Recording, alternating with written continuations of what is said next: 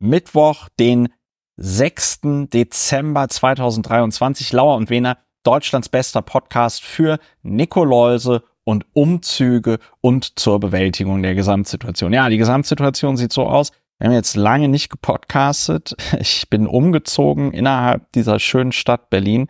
Der Umzug gestaltete sich doch ein bisschen größer, als ich es erwartet habe. Deswegen ist der Podcast auch so lange ausgefallen, was mir sehr leid tut und was auch so nicht geplant war. Es ist mir ein bisschen unangenehm, aber es ist, wie es ist. Es gibt auch eine andere 162. Lauer und Wener Folge, die wir noch vor dem Umzug aufgenommen haben, die ich in den vier Wochen, weil ich so viel zu tun hatte, nicht hinbekommen habe zu schneiden. Die wird aber rund um die Weihnachtszeit, wenn wir auch den Jahresrückblick veröffentlichen, noch so als B-Seite, als Lost Episode rausgebracht. So, das ist die Gesamtsituation. Ich bewältige sie zum Glück nicht alleine anderen Ende der Telefonleitung sitzt der Berliner Strafverteidiger, Namenspartner dieses Podcasts, Dr. Ulrich Wehner. Guten Abend, lieber Ulrich. Schön, dich mal wieder zu hören, wie man so schön sagt. Ja, Christopher, ganz meinerseits, du mit, bist auch ein so ein bisschen anderer Mensch geworden durch diese, ja, durch ja. diese Karawane, die du da ja, äh, durch Berlin gebildet hast. Und äh, es heißt, du weißt jetzt auch, warum das mit dem Berliner Flughafen so lange gedauert hat. Ja. Und also du hältst alles für möglich bei Großprojekten und. Das ist schön. Nebenbei, also wenn du nicht umziehst, äh, bist du Publizist, Historiker, Mitglied des Berliner Abgeordnetenhauses AD und in SPE, aber in erster Linie Leiter eines gewaltigen Umzuges.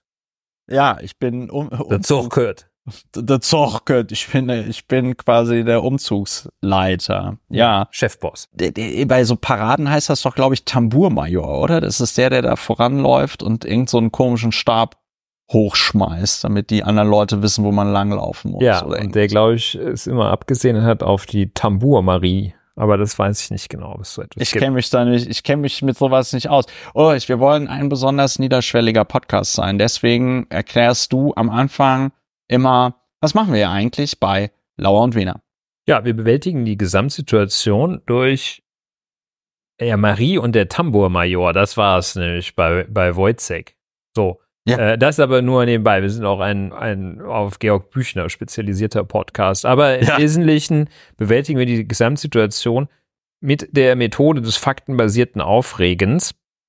Im Unterschied zu bloßem, unreflektiertem, nicht faktenbasierten Aufregen führt das zu weitaus besseren Ergebnissen. Das nicht faktenbasierte Aufregen führt direkt in die Misere für sich und für andere, beginnend mit falschen Wahlentscheidungen, endend mit einer undemokratischen Regierung. Im Land, das faktenbasierte Aufregen führt äh, hingegen zu fantastisch regulierten Emotionshaushalt, ja. und zu richtigen Meinungen, Wahlentscheidungen und lässt die Menschen sich besser fühlen. Für zwei Menschen können wir das erwiesenermaßen sagen und von anderen haben wir gehört, dass es denen genauso geht. Ich hatte jetzt, während du so erzählt hast, den, das Bedürfnis, den Drang zu sagen, dass unser Podcast auch schönes Haar macht. Es stimmt aber, glaube ich nicht. Ich, ich bin mir aber nicht sicher. Ich fände aber ganz gut. Lauer und Wena, der Podcast für schönes Haar und zur Bewältigung der Gesamtsituation. Ich fände gut. Ja, und für ein wohlriechendes Hirn. Für ein wohlriechender, ja genau, der, der Podcast für ein wohlriechendes Hirn. Traditionell sage ich an dieser Stelle noch, manchmal bewerten sich die Sachen von selbst. Also faktenbasiertes Aufregen bedeutet ja, erst redet man darüber, was passiert ist, dann versucht man es zu bewerten und manchmal muss man es gar nicht mehr bewerten, weil zum Beispiel Friedrich Merz was gesagt hat. Und dann weiß man schon, was man darüber denken könnte. Ja, über den Umzug hatte ich schon gesprochen. Das war hier auf meinem Zettel zu einem anderen Zeitpunkt geplant, aber da sieht man mal, was ich für ein wilder Vogel bin, dass ich das einfach so meine eigene Planung hier über den Haufen ja, geil. werfe. Impro-Theater. Impro, Impro, Impro, Ulrich fasst sich an den Kopf und denkt sich, scheiße, wo bin ich denn hier gelandet? Wir sind bei der im Grunde genommen beliebtesten Kategorie dieses Podcastes. Sie ist so alt wie der Podcast selbst, glaube ich. Sie heißt, worüber wir nicht reden. Bei worüber wir nicht reden, geht es um etwas, worin sich die Leute gerade in Zeiten von Social Media viel mehr üben sollten, nämlich dem strategischen Schweigen. Strategisches Schweigen bedeutet auf gut Deutsch, man sollte einfach nicht über jeden Scheiß reden und insbesondere nicht jeden Scheiß einfach so unreflektiert weiter verbreiten. Dann gibt es verschiedene Kategorien, warum man über Sachen nicht reden sollte. Das hat sich über die Jahre so rauskristallisiert. Manchmal, weil die Sachen einfach sehr dumm sind. Manchmal, weil sie unwichtig sind.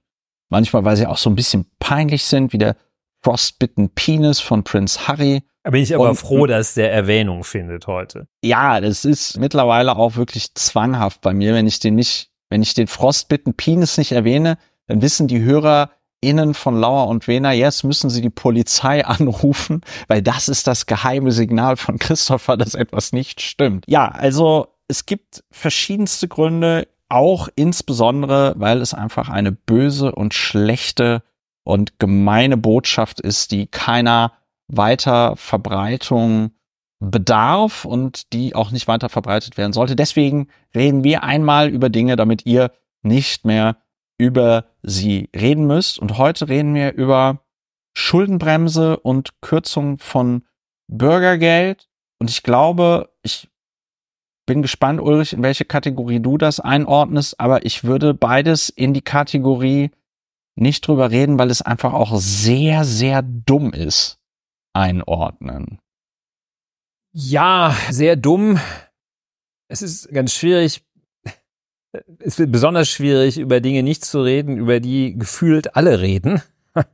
Sehr, sehr dumm ist natürlich der, ja, das in die Kategorie fällt es auf jeden Fall. Die ist allerdings ja sehr weit gefasst. Ja. Da lässt sich sehr viel drunter fassen.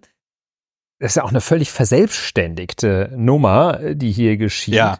Das wird gar nicht mehr hinterfragt. Das wird ja. so als, als ein Axiom von interessierten Kreisen angeführt. Und da reden alle drüber. Das, vielleicht ist es auch der Grund, es ist erstens sau doof. Und zweitens, also wenn alle drüber reden, dann kann da nur was falsch sein. Das ist so wie mit, wie mit Börsentipps. ja, Fußball ist ja, ist ja super. Das hat ja auch, das hat ja auch eine Funktion. Das ist ja irgendwie selbstwertsteigernd, darüber zu reden, weil das auch anders als die politische Wirklichkeit ist das ja überhaupt nicht falsifizierbar, dass du sagst, mit dem Hansi hätten wir gewonnen. Ja, und hier in der politischen Szene, wir werden es bei der PISA-Studie sehen, äh, zeigt sich ja dann im Nachhinein doch, dass es wirklich falsch war und der eine recht hatte und der andere nicht. Also es ist diese, dieser Subtypus des nicht drüber Redens, weil wirklich alle über sowas Doofes reden. So, jetzt haben wir es. Also Subtypus, weil alle über sowas Doofes reden. Das ist so, ich glaube, das war so eine Börsenweisheit, dass beim Platzen der Dotcom-Blase wo jemand gesagt hat, okay, wenn die, wenn die dir selbst an der Tankstelle schon Börsentipps geben, dann ist es Zeit auszusteigen. Und äh, ja, so hier mit der Schuldenbremse. Ja. Die, ja. Als wäre die irgendwie, hätte Moses da auf dem, ja. auf dem Berg, hätte eigentlich nur, du sollst nicht töten und du darfst keine Schulden machen, hat er da drauf gestanden.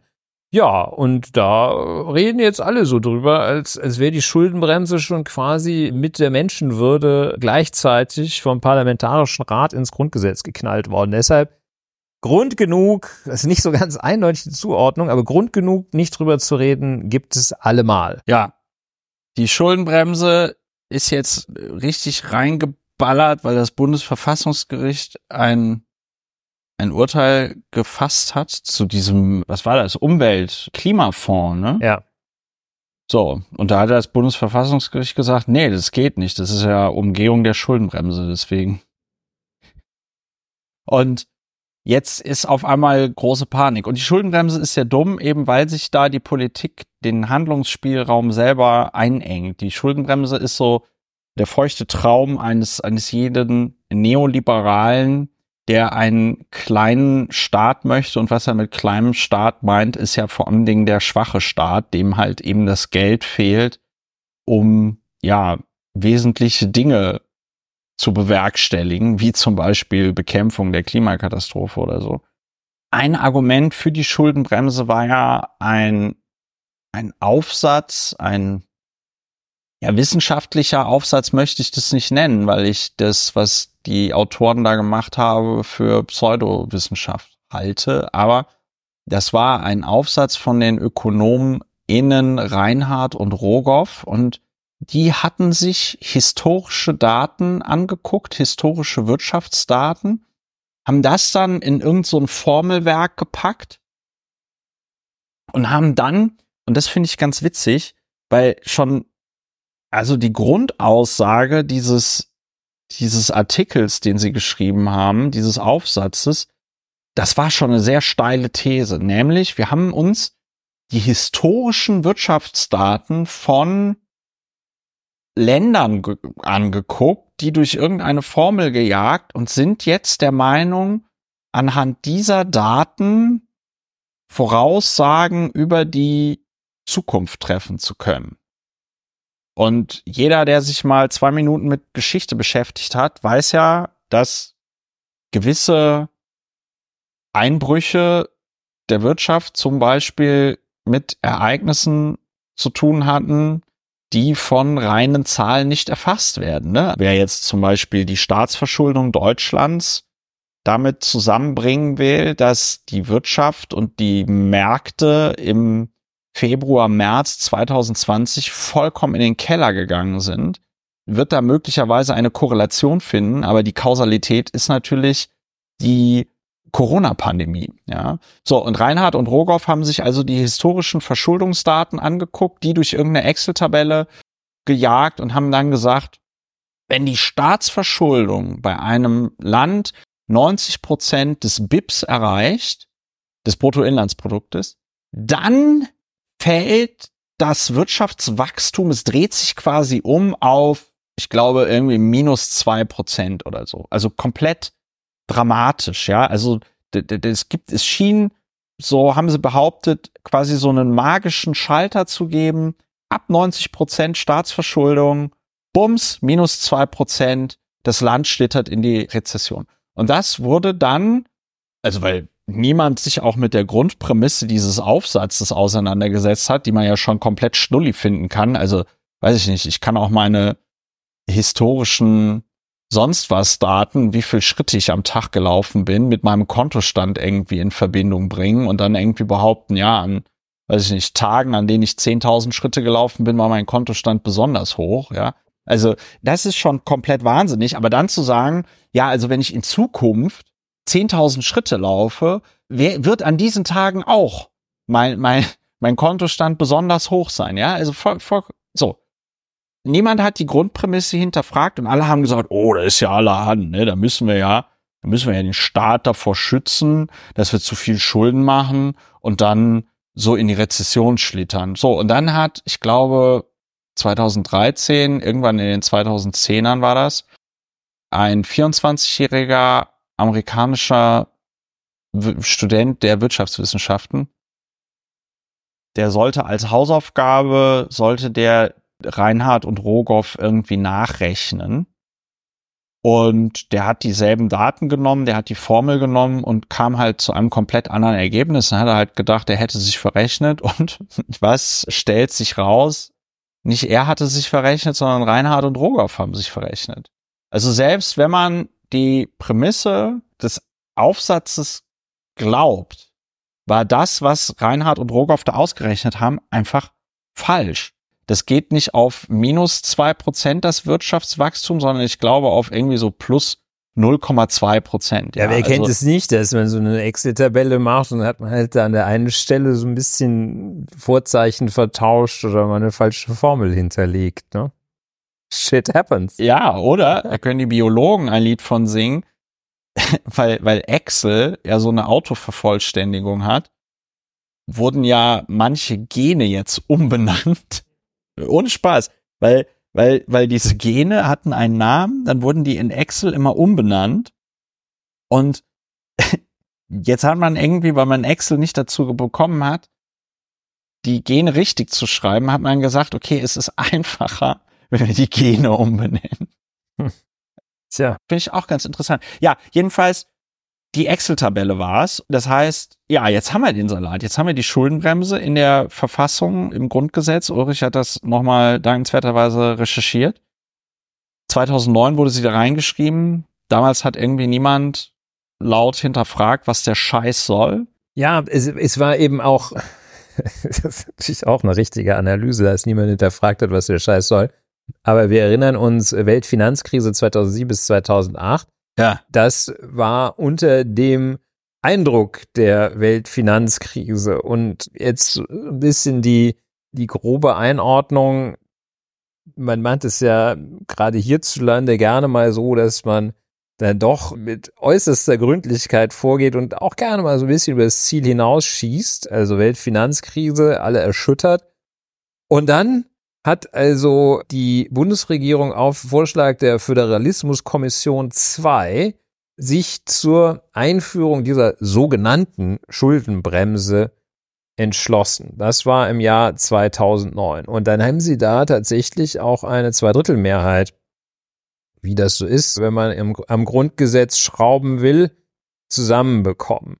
Und es wird ja in der Diskussion vor allem von dem äh, Darsteller des Finanzministers, Herrn Christian Lindner, wird ja schöne auch, Spitze auch so gesagt, ja, ich das ist gar keine Spitze, das ist ja so. Ich finde, man hat immer so. den Eindruck, Mann, also n gleich der 1, Deutsch. also Icke.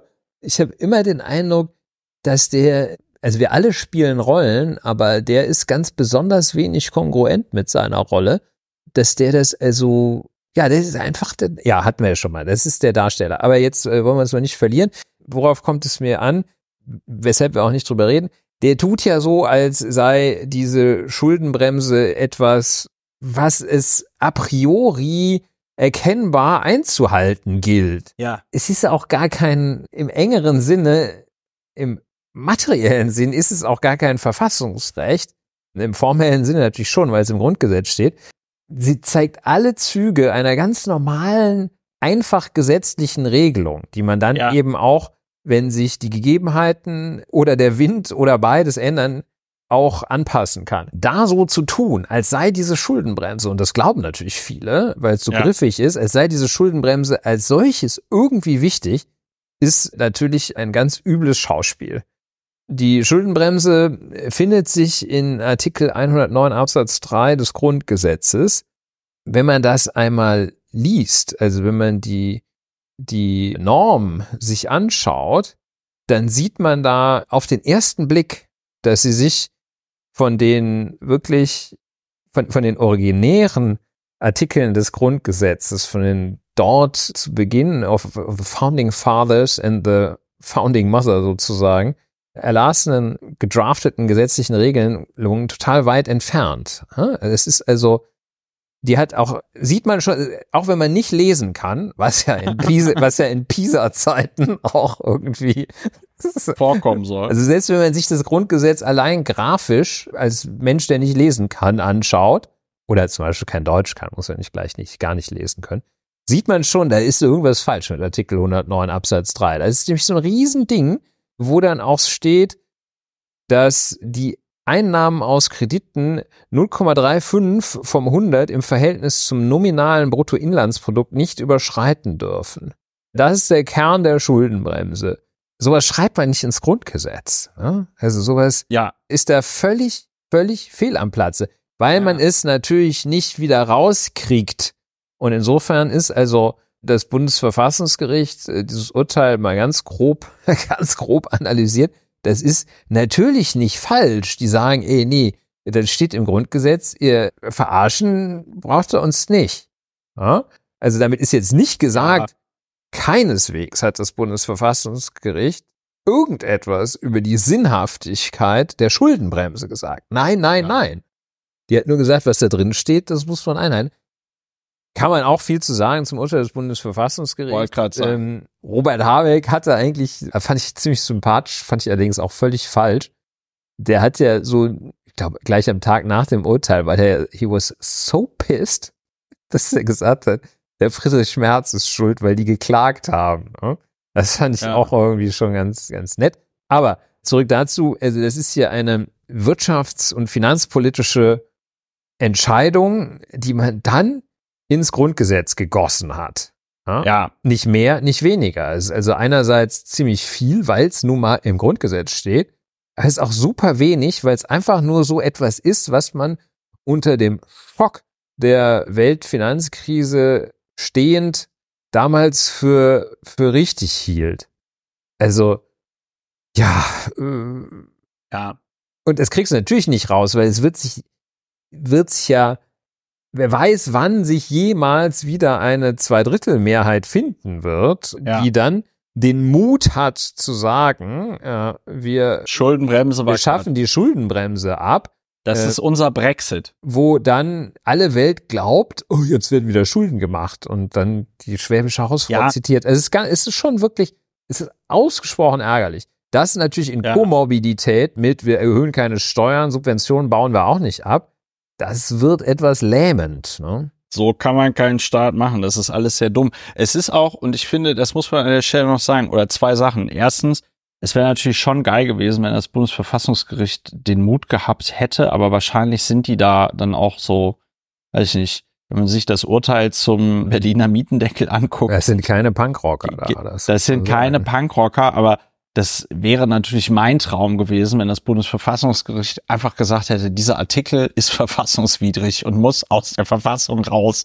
Ja, weil, ja, du hast es gesagt, es gibt ja auch, und das ist das, das ist das Fiese an der Schuldenbremse. Es gibt ja bei Gesetzen das sogenannte Unendlichkeitsverbot. Ja, du kannst nämlich eben genau nicht ein Gesetz erlassen, das dann bis zum Kältetod des Universums gilt, und hier hat man eben diesen finanzpolitischen Voodoo, diese Esoterik, hat man eben bis zur Unendlichkeit verankert, weil eben die Leute, die das beschlossen haben, wussten, was für ein Scheiß das ist mit dieser Schuldenbremse. Und was ich besonders geil finde, also die, diese ganzen kommunistischen Gazetten, Bloomberg, Financial Times, Economist, ja, also die gesamte kommunistische Auslandspresse, ergießt sich jetzt darüber, dass das natürlich kompletter Schwachsinn ist. Klammer auf, ich hoffe, es ist durch, es blinzelte durch, dass ich, dass das Sarkasmus ist, weil weder Financial Times noch Bloomberg noch der Economist verdächtig sind, auch nur ansatzweise in der Nähe von irgendwas zu stehen, was Kommunismus sein könnte. Das sind alles neoliberale Gazetten. Ja, ja die haben alle gesagt, Deutschland schießt sich, also ich übersetze es jetzt mal in einfache Sprache. Deutschland schießt sich mit der Schuldenbremse ganz, ganz gewaltig mit einem ganz großen Kaliber ins Knie. Und gerade in so schwierigen Zeiten wie jetzt nimmt sie sich den finanzpolitischen Spielraum, um auf die multiplen Krisen in der Welt und auch in Europa ordentlich zu reagieren. Und letzter Punkt, es ist auch so dermaßen anti-intuitiv, weil klar, wenn du Schulden machst, zum Beispiel, weil du eine Pkw-Maut einführen willst und dann Verträge unterzeichnest, bevor du auf das Urteil des EuGH wartest oder so, ja, das ist rausgeschmissenes Geld oder eine Eurohawk-Drohne in Auftrag gibst, die dann 400 Millionen Euro verschlingt, aber nie fertiggestellt wird, ja, ist rausgeschmissenes Geld. Aber es gibt ja auch Investitionen, ja, wenn man wenn man in die Schiene, die Straße, die Jugend, die Schulen, alles Mögliche investiert, dann ist das Geld ja nicht futsch, sondern das Geld arbeitet ja. Und wenn ich Geld in die Bildung irgendwie stecke und dadurch die Kinder alle ein bisschen klüger werden und der nächste, weiß ich nicht, Steve Jobs dann halt eben nicht aus irgendwo in Kalifornien, sondern aus Wobei Steve Jobs, die Eltern, waren das nicht syrische Einwanderer? Ich glaube ja. Jedenfalls, man kriegt das Geld ja wieder. Man kriegt das Geld ja wieder. Wenn du in die Verwaltung investierst, die dadurch dann, weiß ich nicht, effizienter, besser, schöner wird, mehr Anträge bearbeiten kann in kürzerer Zeit, ja, das verbessert ja den Staat und das Zusammenleben. Und das, das checken die Leute einfach nicht die schwäbische Hausfrau, die sogenannte, die dann immer gerne zitiert wird, selbst die schwäbische Hausfrau finanziert ihr Haus auf Kredit, weil sie weiß, ich kann dieses Haus nicht bauen, wenn ich nicht von irgendjemandem Geld dafür geliehen bekomme. Und auch Friedrich Merz, der alte Ficker, wird sich seine Flugzeuge, die er da gekauft hat, die wird er sicher nicht, der, der wird er ja nicht irgendwie bar irgendwo das Geld abgehoben haben und dann im Koffer zu dem, zu dem Händler oder dem Typen, wo er die Flugzeuge gekauft hat, getragen haben. Nee, nee, nee, nee, nee. Der wird die schön, der wird die schön finanziert haben. Hier, Susanne Klatten, meine Lieblingsmilliardärin, hat da in Frankfurt sich so einen, so ein Hochhaus gekauft, glaube ich, eines der höchsten Hochhäuser da in Frankfurt, irgendwie Wohn- und Geschäftshochhaus in einem, ich habe den Namen leider vergessen, und hat, obwohl sie ja die ganze Kohle hat, hat schön ihre BMW-Aktien bedienen, ja, weil auch Susanne Klatten weiß, ja, ich, ich nehme doch nicht mein eigenes Geld, sondern ich leih mir das Geld. Ja, so, also jeder, der sich Geld leihen kann, ist auch, jetzt habe ich für die neue Immobilie, die ich bewohne, eine neue Küche gekauft, bietet Ikea eine 0% Finanzierung an, machst du auch. Klar, hast dann auf dem Zettel irgendwie paar tausend Euro Schulden. Gleichzeitig weißt du, wenn ich diese 0% finanzierte Küche immer schön abbezahle, dann ist das aufgrund der Inflation geschenktes Geld. Ja, Mensch, der, der, der ist ja jetzt wirklich klar geworden, ne? Also, Hoffentlich. Äh, ich Hoffentlich. denke, ich denke schon. Sorry, aber es ist halt so hirnrissig, Ulrich. Selbst wenn man es nicht bis zum letzten durchdekliniert, kann man jedenfalls sagen, es gibt keine keine tragfähige Grundlage dafür zu sagen, die Schuldenbremse ist für alle Ewigkeiten ein super Ding.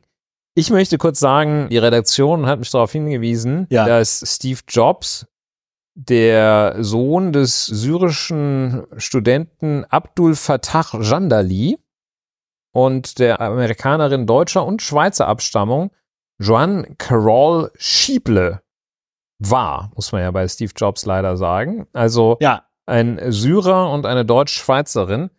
Ja, das sind wahrscheinlich Leute, wenn, wenn die zusichern, dass sie so jemanden wie Steve Jobs in die Welt setzen, die würde sogar Friedrich Schmerz reinlassen wollen. Ne?